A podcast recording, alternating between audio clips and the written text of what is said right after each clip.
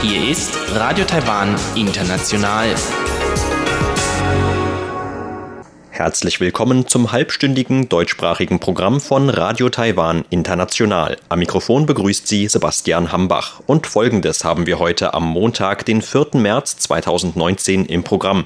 Zuerst die Nachrichten des Tages. Danach folgt in Taiwan Entdecken ein Interview mit der Industrieanalystin der Denkfabrik Taiwan Institut für Wirtschaftsforschung, Frau Chiu Shifang, über die Möglichkeiten und Herausforderungen des kommenden Datenfunkstandards 5G. Und zum Abschluss gibt es in Taiwan Monitor mit Eva Trindl ein Interview mit zwei Politikwissenschaftlern über die Taiwan-China-Beziehungen.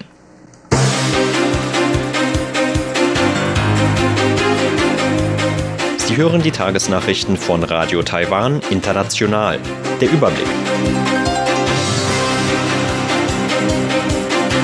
Präsidentin kritisiert Ausschluss Taiwans von WHO.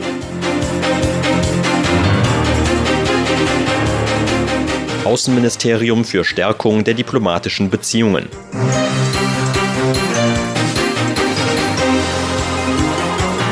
Und Parlamentspräsident der Marshallinseln zu Besuch in Taiwan. Die Meldungen im Einzelnen. Präsidentin Tsai Ing-wen hat heute einen Ausschluss Taiwans von der Weltgesundheitsorganisation aufgrund politischer Überlegungen Chinas kritisiert. Dadurch werde nicht nur das Recht der Taiwaner auf Gesundheit gefährdet, es entstünden auch Löcher im weltweiten Präventionsnetz. Ich muss betonen, dass die Epidemieprävention keine Ländergrenzen kennt und erst recht nicht von politischen Standpunkten eines bestimmten Landes beeinflusst werden sollte. Die Teilnahme Taiwans zu blockieren schadet nicht nur Taiwan, sondern auch den internationalen Bemühungen zur Vorbeugung von Epidemien. Als ein verantwortungsbewusstes Mitglied der internationalen Gemeinschaft wird Taiwan natürlich weiter um die Teilnahme an den betreffenden Organisationen kämpfen, um die Gesundheit unserer Bürger zu schützen und um noch mehr Beiträge für die internationale Gemeinschaft zu leisten. So Tsai. Hintergrund für Tsais Äußerungen war der verspätete Erhalt einer Einladung zur Teilnahme Taiwans an einem WHO-Beratungstreffen Ende Februar. Taiwans Gesundheitsministerium hatte den Brief in den frühen Morgenstunden des 21. Februar erhalten, am gleichen Tag, an dem die Konferenz in Peking stattfand. Aufgrund des verzögerten Erhalts des Einladungsbriefs konnte das Gesundheitsministerium keine Vertreter zu dem Treffen entsenden. Es war das erste Mal seit 2014, dass Taiwan nicht an dem halbjährlichen WHO-Treffen zur Zusammensetzung von Grippeimpfstoffen teilnehmen konnte. Außenminister Joseph Wu hat heute Taiwans Bemühungen betont, die Beziehungen zu den 17 verbliebenen diplomatisch verbündeten Ländern zu stärken. Wu räumte ein, dass manche der Länder angesichts chinesischer Anreize darüber nachdenken würden, Beziehungen zur Volksrepublik China aufzunehmen. Natürlich besteht diese Möglichkeit, auch wenn wir die Beziehungen beibehalten können sollten. Das Außenministerium ist derzeit darum bemüht, die diplomatischen Beziehungen zu stärken. Dabei hoffen wir auch auf die gemeinsamen Anstrengungen von Verbündeten und gleichgesinnten Ländern. So U im Parlament. Welche Länder über einen möglichen Abbruch der Beziehungen zur Republik China-Taiwan nachdenken, dazu machte der Außenminister heute keine näheren Angaben. U betonte jedoch, dass sich Taiwan nicht an einer Scheckbuchdiplomatie mit China beteiligen werde. Seit dem Amtsantritt von Präsidentin Tsai Ing-wen im Mai 2016 haben fünf Länder ihre diplomatischen Beziehungen zur Republik China-Taiwan abgebrochen. Zuletzt hatte das mittelamerikanische El Salvador im August 2018 seine Beziehungen zu Taipeh beendet. Der Parlamentspräsident der Marshallinseln, Kenneth Keddy, ist heute zu einem viertägigen Besuch in Taiwan eingetroffen. Am Nachmittag wurde Keddy von Präsidentin Tsai Ing-wen empfangen. Dabei brachte Tsai ihre Hoffnung zum Ausdruck, dass die Marshallinseln Taiwan in Zukunft weiter unterstützen würden. Die Präsidentin verwies auf die schwierigen Vergangenheiten beider Länder, die diese erst überwinden mussten, um sich Demokratie und Freiheit zu erkämpfen. Heute hielten beide Länder an den Idealen von Demokratie, Freiheit und Menschenrechten fest, um ihren Bevölkerungen ein friedliches Leben zu ermöglichen. So Tsai. Die Präsidentin sagte weiter, sie hoffe, beide Seiten könnten auf der Grundlage der gemeinsamen Werte von Freiheit und Demokratie ihre Partnerschaft weiter ausbauen. So könnte es in den Bereichen Bildung, Kultur, Gesundheit und Infrastruktur noch mehr Ergebnisse in der gemeinsamen Zusammenarbeit geben. Während des anschließenden Treffens mit Parlamentspräsident Su Jia-chuen verwies Kedi auf die Resolution 74.1 des Parlaments der Marshallinseln. Darin betont das Land, an der Seite Taiwans zu stehen und Taiwan dabei zu unterstützen, internationalen Organisationen beizutreten. In der Resolution werden laut Kedi nicht nur Taiwans Errungenschaften hinsichtlich Demokratie und Wirtschaftsentwicklung gelobt. Darin werde auch die feindselige Einstellung Chinas gegenüber Taiwan erwähnt.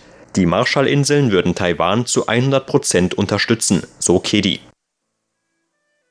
Dem Wirtschaftsministerium zufolge könnte sich der Strompreis bis zum Jahr 2025 auf 3,39 Taiwan-Dollar, umgerechnet etwa 10 Eurocent pro Kilowattstunde erhöhen. Das geht aus einer aktuellen Hochrechnung im neuesten Bericht zum Stromverbrauch hervor, den Wirtschaftsminister Chen Rong-jin heute vorstellte. Der Strompreis für 2025 ist nach der aktuellen Hochrechnung höher als der einer Prognose von 2017. Ein Grund dafür ist laut Chen die Entscheidung der Regierung, den Ausbau des Shenao Kohlekraftwerks in New Taipei City nicht fortzusetzen. Der entstehende Strombedarf soll stattdessen von Flüssigerdgas gedeckt werden. Der Wirtschaftsminister sagte weiter, dass der stufenweise Anstieg des Strompreises jedes Mal nicht mehr als 3% betragen werde. Zudem werde ein Stabilisierungsfonds für den Elektrizitätspreis des Ministeriums in Höhe von 78 Milliarden Taiwan-Dollar oder umgerechnet 2,23 Milliarden Euro zum Einsatz kommen.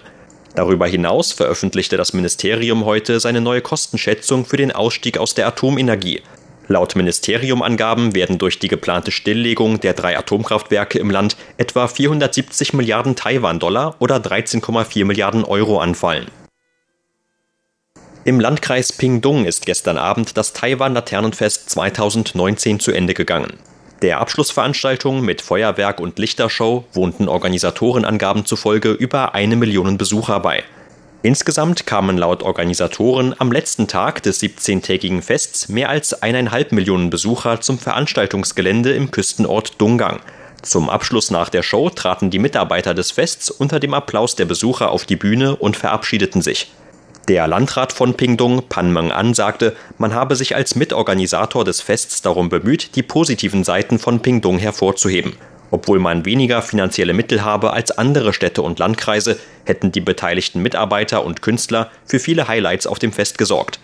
Zhou Yonghui, der Leiter des Tourismusbüros, das ebenfalls mit an der Organisation beteiligt war, lobte den Landkreis für die Ausrichtung des Fests. Durch die Organisation des Taiwan-Laternenfestes in Pingdong habe man Taiwan noch deutlicher als eine Inselnation wahrnehmen können. Zudem sei es den Anstrengungen der Landkreisregierung zu verdanken, dass es bei der Abschlussveranstaltung gestern Abend eine Lichtershow mit 300 Drohnen von Intel gab. Die Hauptlaterne mit dem Motiv einer einheimischen Thunfischart soll laut Joe auch in Zukunft als eine Touristenattraktion in der Dapeng-Bucht verbleiben. Im kommenden Jahr wird das offizielle Taiwan-Laternenfest in Taichung stattfinden. Taichungs Vizebürgermeister Bruce Linghu zufolge wird das Fest nach 2003 und 2013 damit das dritte Mal in der mitteltaiwanischen Stadt veranstaltet werden.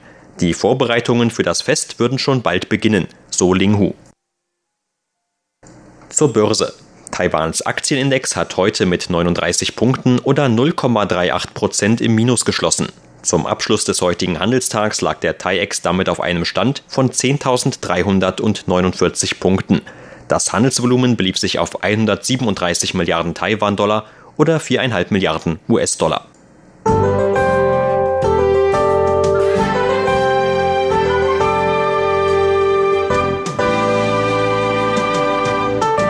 Nach einem nasskalten Wochenende wurde es heute wieder trocken und wärmer im Norden Taiwans mit Höchstwerten von um die 22 Grad Celsius.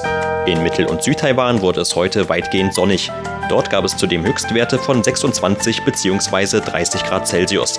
Regen und weitgehend bewölktes Wetter gab es heute noch gebietsweise im Osten Taiwans. Und dies sind die Aussichten für morgen, Dienstag, den 5. März. Morgen bleibt es tagsüber zunächst bei sonnigem und trockenem Wetter in den allermeisten Landesteilen. Zum Abend hin wird es dann zunehmend wechselhaft. In Nord- und Mitteltaiwan ist dann gebietsweise mit Regen- und Gewitterschauern zu rechnen.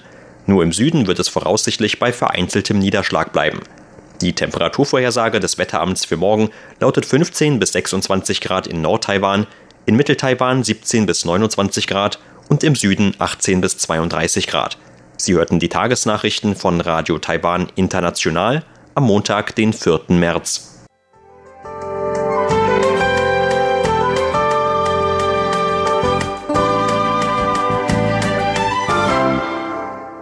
Nun folgt Taiwan entdecken.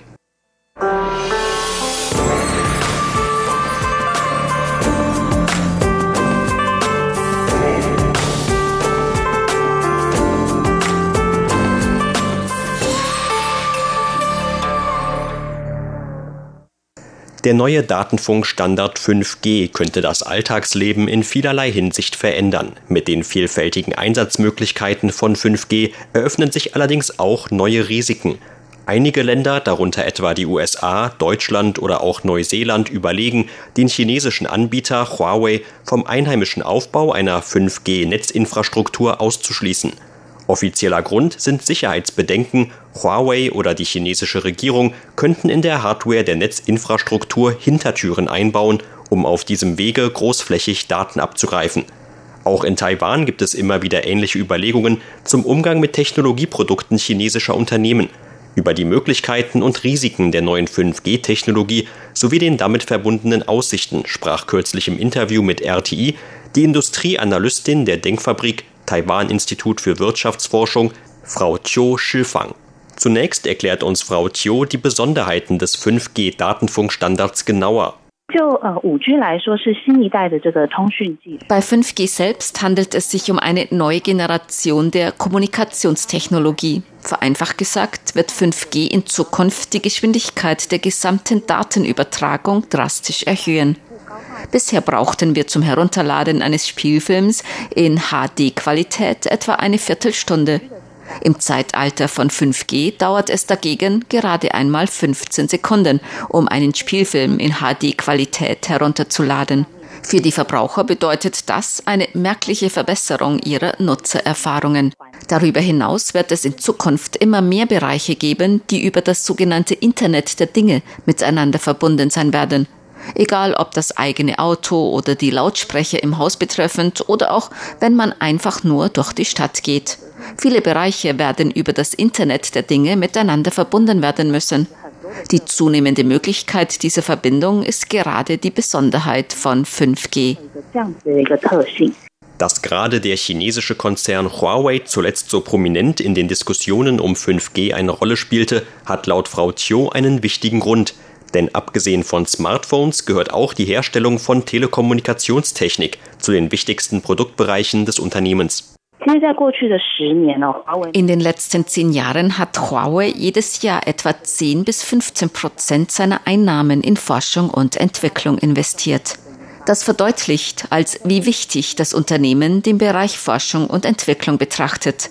Über die letzten zehn Jahre hat Huawei allmählich in verschiedenen Bereichen von 5G Patente erlangt. Wenn wir uns das letzte Jahr anschauen, dann sehen wir, dass Huawei, was Patente im 5G-Bereich angeht, an vorderster Stelle stand. Allerdings sieht man auch, dass Huawei nicht nur bei der Technologie mit an der vordersten Stelle steht. Auch die Marktstellung des Unternehmens im Bereich der Telekommunikationstechnik hat sich gesteigert. Im Jahr 2017 hat Huawei die traditionellen Hersteller von Telekommunikationstechnik überholt und stand weltweit auf dem ersten Platz. Im zweiten Halbjahr von 2018 hat Huawei zudem das Unternehmen Apple als zweitgrößten Hersteller im Bereich der Smartphones überholt. Man sieht also, dass das Unternehmen nicht nur im Bereich der Technik einen Sprung nach vorne genommen hat, auch sein Einfluss auf den Markt ist nicht zu verachten. Frau Chiu erklärt, warum einige Länder das Unternehmen Huawei trotz dessen möglicher Schlüsselposition bei der Verbreitung des 5G-Standards nicht in den Aufbau der dafür notwendigen Infrastruktur mit einbeziehen möchten. Ich denke, dass die Bedenken der meisten Länder die Ausrüstung von Huawei betreffen. Sie haben vielleicht die Sorge, dass sich in diesen Anlagen Lücken befinden, die die Informationssicherheit gefährden könnten. Für viele Länder ist das Thema der Wahrung der Informationssicherheit schon zu einem Schwerpunkt geworden.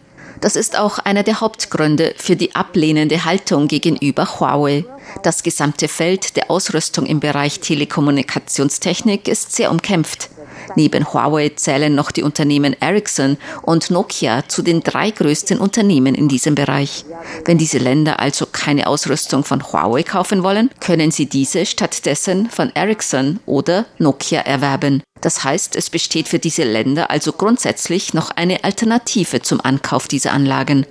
Aber wir sehen auch, dass es einen wichtigen Grund für den Aufstieg von Huawei während der letzten Jahre gibt. So sind die Anlagen von Huawei flexibler als die der Konkurrenz und einfacher kompatibel mit anderen Anlagen. Davon abgesehen sind die Herstellungskosten bei Huawei vergleichsweise gering. Das ist auch der Grund, warum in der Vergangenheit Länder in Europa, Afrika oder Asien schon für den Aufbau eines 4G-Netzes auf die Technik von Huawei gesetzt haben. Wenn diese Länder also in Zukunft von Huawei weg zu einem anderen Hersteller wechseln wollen, dann werden ihnen deutlich höhere Kosten ins Haus stehen. Unterdessen erwartet Huawei für die nähere Zukunft aufgrund der internationalen Lage einigen Gegenwind für das eigene Geschäft. Ich denke, dass in den vergangenen zehn Jahren die wichtigste Strategie von Huawei darin bestand, in den Bereich der Hochtechnologie zu investieren. Dies wird für Huawei vor dem Hintergrund des derzeitigen Handelsstreits zwischen den USA und China umso wichtiger sein. Denn wir wissen auch, dass Huawei in einigen Bereichen noch auf die Technologie aus anderen Ländern angewiesen ist. Das betrifft insbesondere die Herstellung hochwertiger Computerchips. Das ist wiederum einer der Bereiche, in denen die USA vorne liegen.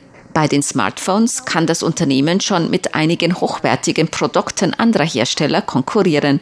In Zukunft wird sich das Unternehmen mit Blick auf die in Smartphones verwendeten Computerchips noch stärker auf den Bereich von Forschung und Entwicklung konzentrieren. In der Tat ist es so, dass eine ablehnende Haltung der USA Huawei vor einige große Schwierigkeiten stellt. Dazu kommt die ablehnende Haltung von immer mehr weiteren Ländern, die Technik von Huawei für den Ausbau von 5G-Netzen zu verwenden. Auch das wird Huawei in diesem Bereich vor eine große Herausforderung stellen. Das sind auch die Gründe dafür, warum Huaweis Unternehmenschef Ren Zhengfei in mehreren Interviews zuletzt immer wieder von zukünftigen Herausforderungen für das Unternehmen sprach. Experten gehen davon aus, dass in Taiwan bereits ab Ende kommenden Jahres das 5G-Zeitalter beginnen wird. Bis dahin sollen die inländischen Übertragungslizenzen vergeben und der allgemeine Betrieb des Standards in Taiwan geregelt worden sein. Der 5G-Markt ist in der Tat ein wichtiger Schwerpunkt für die zukünftige Errichtung von Taiwans Elektronikindustrie. Weil sich 5G in den großen Ländern immer noch in einer Testphase befindet, könnte es noch bis kommendes Jahr dauern, bevor eine Aufnahme des Dienstes in Taiwan beginnen kann. Derzeit bestimmen darum noch die Vorreiter im Bereich der 5G-Technik den Markt. Viele Zuliefererunternehmen sind derzeit darum bemüht, auf diesem Markt Fuß zu fassen. Mehrere taiwanische Unternehmen sind dabei, noch für dieses Jahr erste Dienste und Produkte für 5G auf den Markt zu bringen. Ich denke, dass wir uns im Moment in einer Art Vorbereitungsphase befinden. Taiwan hat etwa mit dem Chip-Hersteller Qualcomm vor einiger Zeit eine Vereinbarung getroffen, die vorsieht, dass das Unternehmen Taiwan dabei behilflich sein wird, seine Konkurrenzfähigkeit im 5G-Bereich auszubauen. Qualcomm besitzt im Bereich der Chip-Herstellung für 5G eine Vorreiterstellung. Wenn taiwanische Hardwareunternehmen also in Zukunft verstärkt mit Qualcomm zusammenarbeiten können, wird Taiwan im zukünftigen 5G-Zeitalter sehr gute Leistungen erbringen. Wichtig ist für die Konkurrenzfähigkeit der taiwanischen Unternehmen nicht nur, dass es ihnen gelingt, die benötigten Computerchips zu liefern. Darüber hinaus müssen sie auch zu der Entwicklung von Software beitragen, die von diesen neuen Hardwareanlagen Gebrauch macht. Das heißt, sie müssen die Stufe erreichen, auf der Software und Hardware miteinander verschmelzen. Die Profite der einfachen Hardwareausstattung sind verhältnismäßig niedrig. Im Zeitalter von 5G sieht man, dass sich alle möglichen unterschiedlichen Anwendungsgebiete entwickeln, egal ob in den Bereichen autonomes Fahren oder intelligente Städte aber die Anforderungen eines jeden Bereichs an die Technik sind unterschiedlich. Wie die Unternehmen auf die Besonderheiten des jeweiligen Bedarfs reagieren, um eine darauf zugeschnittene Technik zu entwickeln, das ist der Schwerpunkt, um den es zu kämpfen gilt. Sie hörten ein Interview mit der Industrieanalystin der Denkfabrik Taiwan Institut für Wirtschaftsforschung, Frau Chiu Shifang, über die Möglichkeiten und Herausforderungen des kommenden Datenfunkstandards 5G Vielen Dank für Ihr Interesse. Am Mikrofon war Sebastian Hambach.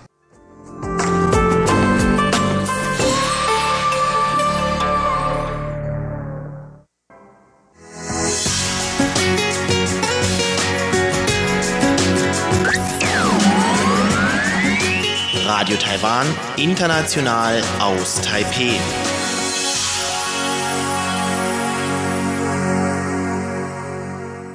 Hören Sie nun Taiwan Monitor mit Eva Trindl. Heute ein Gespräch mit zwei Politikwissenschaftlern über die Taiwan-China-Beziehungen.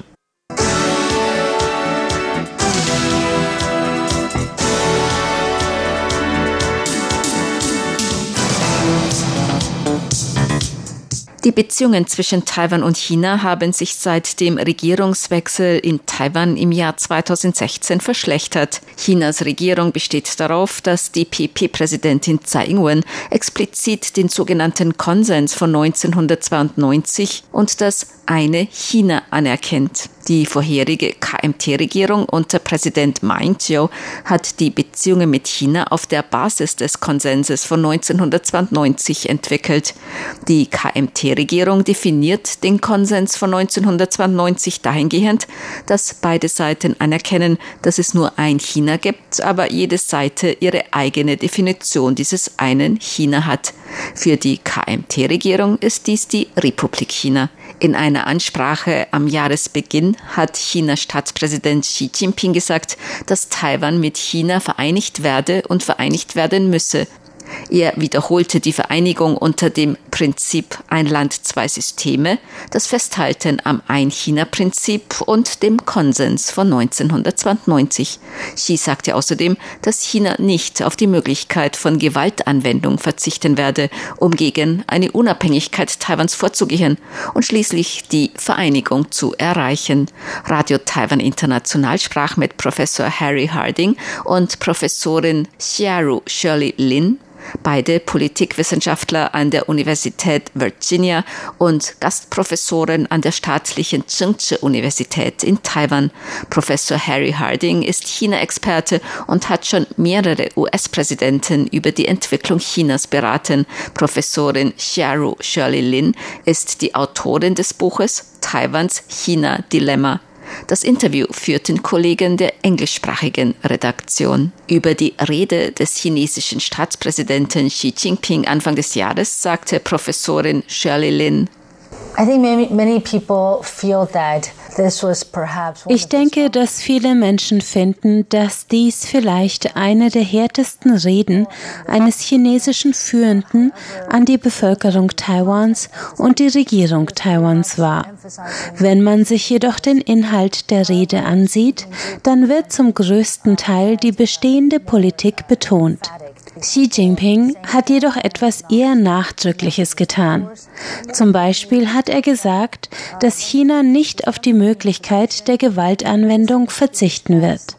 Aber noch wichtiger ist, dass er ein Land, zwei Systeme und Vereinigung in einem Kontext mit dem Konsens von 1992 genannt hat. Das hat eine ziemliche Resonanz von Seiten Taiwans hervorgerufen, sowohl von der Regierung als auch von Seiten der Bevölkerung, besonders der jüngeren Generation. Ich denke, dass Xi Jinping damit einige nicht beabsichtigte Konsequenzen verursacht hat. Chinas Staatspräsident Xi Jinping hat in seiner Rede den Konsens von 1992 mit dem Ein Land, zwei Systeme in Zusammenhang gebracht, was vorher nicht der Fall war. Professor Harry Harding sagte dazu, ja, das ist richtig. Ich denke, dass der Konsens von 1992 in einer Zeit zustande kam, in der beide Regierungen sich dazu verpflichtet sahen, irgendwann eine Vereinigung zu erreichen. Das ermöglichte diesen Konsens von 1992. Doch die Zeiten haben sich in Taiwan offensichtlich geändert. Xi Jinping hat betont, dass man es vielleicht nicht als Konsens von 1992 bezeichnen muss, aber dass alle alternativen Formeln, die die Regierung Taiwans vorschlägt, das eine China nicht nur als Theorie beinhalten können, sondern dass die Vereinigung das Ziel sein muss. Und es wird schwierig sein, angesichts der Veränderungen bei Taiwans Identität, dies hier in Taiwan so unverblümt festzulegen. Taiwans Präsidentin Tsai Ing-wen hat gesagt, dass Taiwan Chinas Modell ein Land, zwei Systeme nicht akzeptieren kann. Doch auch die China-freundlichere KMT lehnt dieses Modell für Taiwan ab. Professorin Shirley Lin sagte dazu, Ich denke, es ist ein sehr interessanter Punkt, dass nicht nur Präsidentin Tsai dies abgelehnt hat und deren Zustimmungsrate überraschend deutlich zugenommen hat. Auch die Partei Kuomintang hat eine Grenze gezogen und klargestellt, dass auch sie das Modell Ein Land, zwei Systeme nicht unterstützt. Ich denke, was in den vergangenen 30 Jahren geschehen ist, ist, dass das Ein Land, zwei Systeme Modell in Taiwan keinen Anklang mehr findet. In den vergangenen 20 Jahren seit der Rückgabe Hongkongs an China ist es offensichtlich, dass die Ergebnisse nicht zufriedenstellend sind für die Menschen in Hongkong und dass ein Land, zwei Systeme auf keinen Fall ein Vereinigungsmodell für die Taiwaner ist, auch nicht, falls die Unterstützung für eine Vereinigung mit China zunehmen würde. Nachdem Xi Jinping an die Macht gekommen ist, sind mehr und mehr Taiwaner und junge Hongkonger der Meinung, dass sie eine eigene Identität haben. Die Unterstützung für eine Vereinigung hat sich nicht substanziell verändert. Ich denke, diese harte Linie von Xi Jinping ist vielleicht wichtig für die Bevölkerung Chinas, aber bei den Beziehungen zwischen Taiwan und China wird die Kluft eigentlich noch größer. Auf die Frage, ob Chinas Staatspräsident Xi Jinping einen Zeitplan für die Vereinigung Taiwans mit China hat, antwortete Professor Harry Harding. Das ist natürlich sehr schwierig zu beantworten. Es wurden in dieser Hinsicht schon einige Zeitpunkte genannt. Falls es einen Zeitplan gibt, würde für mich 2049 den größten Sinn machen.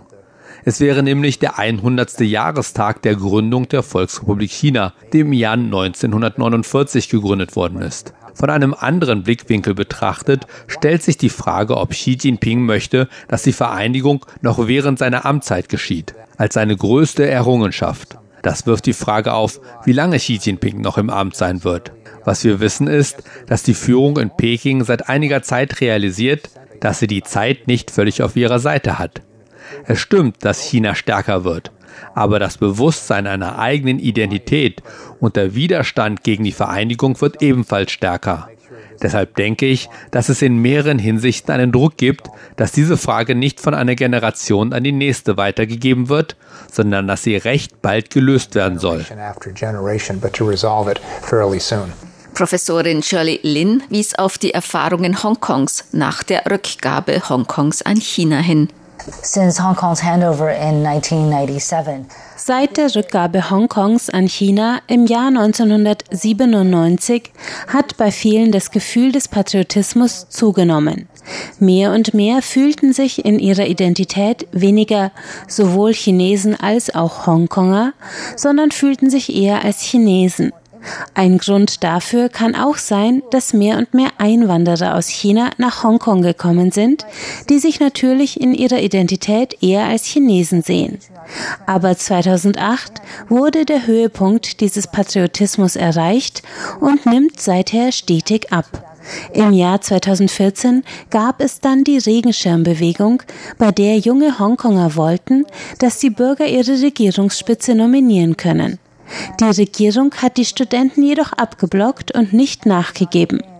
Dazu kam, dass viele der Studenten, die zu politischen Führern wurden, verhaftet wurden. Das ist sehr beunruhigend. In Taiwan gibt es meiner Ansicht nach einen ähnlichen Trend, nämlich, dass mehr und mehr junge Menschen sich nur noch als Taiwaner sehen und nicht mehr sowohl als Taiwaner als auch als Chinesen und keinesfalls nur als Chinesen. Ich denke, dass Peking sich im Klaren darüber ist. Aber es ist sehr schwierig, dies umzukehren.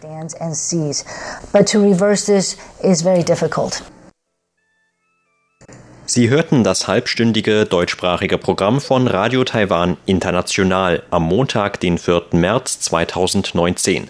Unser aktuelles Radioprogramm und weitere Sendungen können Sie im Internet on demand hören unter der Adresse www.de rti.org.tv.